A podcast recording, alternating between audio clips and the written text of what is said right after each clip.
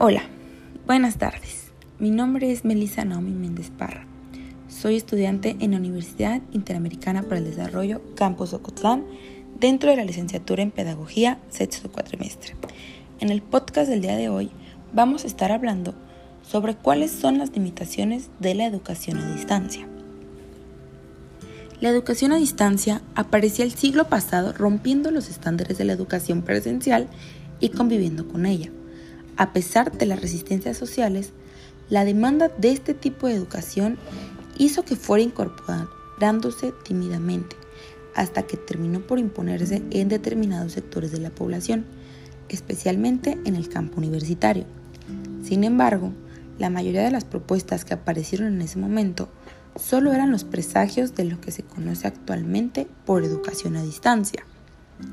Con el desarrollo de las tecnologías de la información y la comunicación, dentro del proceso de globalización de la economía, la cultura y el conocimiento, América Latina se ha visto inmersa en una nueva concepción de sociedad. La aparición de Internet está produciendo nuevas pautas de gran magnitud en el comportamiento humano. Se debe tener en cuenta los grandes cambios que han dado en la última década en la vida social, laboral y productiva pero especialmente en lo relacionado con los nuevos desarrollos tecnológicos aplicados a la educación en sus diferentes modalidades, como la puerta de acceso a la sociedad del conocimiento.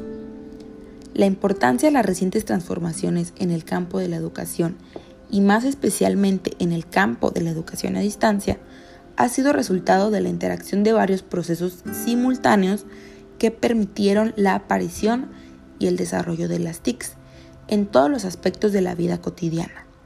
La naturaleza de las tecnologías y su alcance global está incidiendo como un factor determinante en el acceso a la educación, creando nuevos desafíos para las sociedades. Sin embargo, se han multiplicado de manera desigual las pautas para la integración de las tecnologías en los distintos sistemas educativos de los países de América Latina. Para entender el contexto donde están insertadas las propuestas de educación a distancia que se están dando en la actualidad, hay que atender previamente a la evolución de la propia sociedad. Antes de llegar a esta sociedad de la información, es necesario plantearse objetivos y las necesidades de cada país. Además de esto, la educación a distancia debe ser percibida desde una óptica más amplia para que cobre su pleno sentido y se profundice partiendo de un determinado escenario. Durante los dos últimos años, la tecnología ha adquirido un gran peso en el entorno educativo, una tendencia motivada principalmente por el contexto de pandemia que continuará durante este 2022. La educación híbrida, la personalización del aprendizaje, la necesidad de corroborar la identidad de quien está al otro lado de la pantalla. También se ha potenciado y potenciará el uso de metodologías activas para aportar autonomía e independencia al estudiante cuando no se encuentre presente en el aula, así como la toma de conciencia sobre la necesidad de cuidar la salud mental de los estudiantes de todas las edades. El aprendizaje colaborativo se basa en la organización por parte de los estudiantes de pequeños grupos de trabajo que desean desempeñar una labor en conjunto.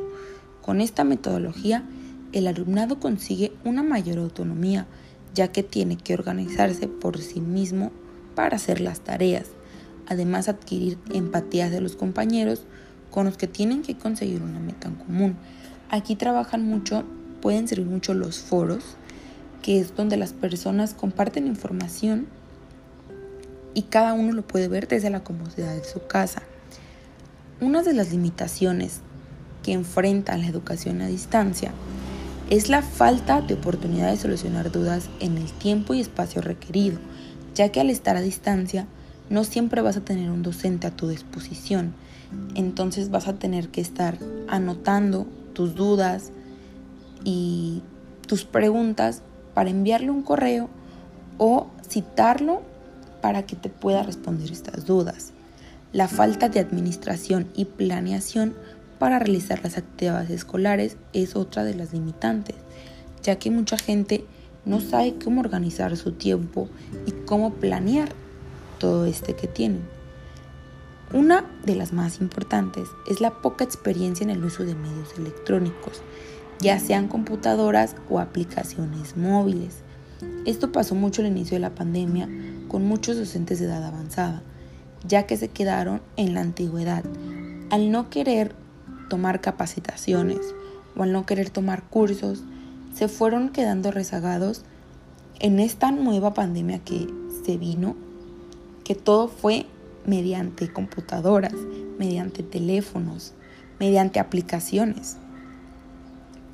Otra, muy importante, falla en las plataformas educativas. Muchas plataformas educativas estuvieron fallando, ya que al no ser usadas comúnmente, no tenían el soporte técnico para aguantar a todos los alumnos de todos los niveles de la educación, ya sea en México o ya sea en el mundo. Hay ciertos tipos de aprendizajes en que la educación a distancia hace más difícil y exige un mayor número de calidad de recursos. Nos pone más trabas, pero a la vez es más amplio el conocimiento.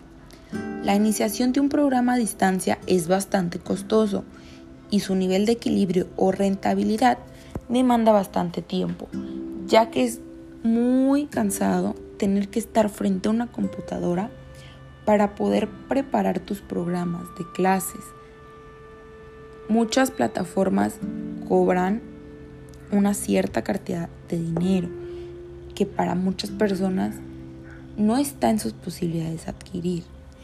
Esta y muchas otras más son las limitantes de la educación a distancia.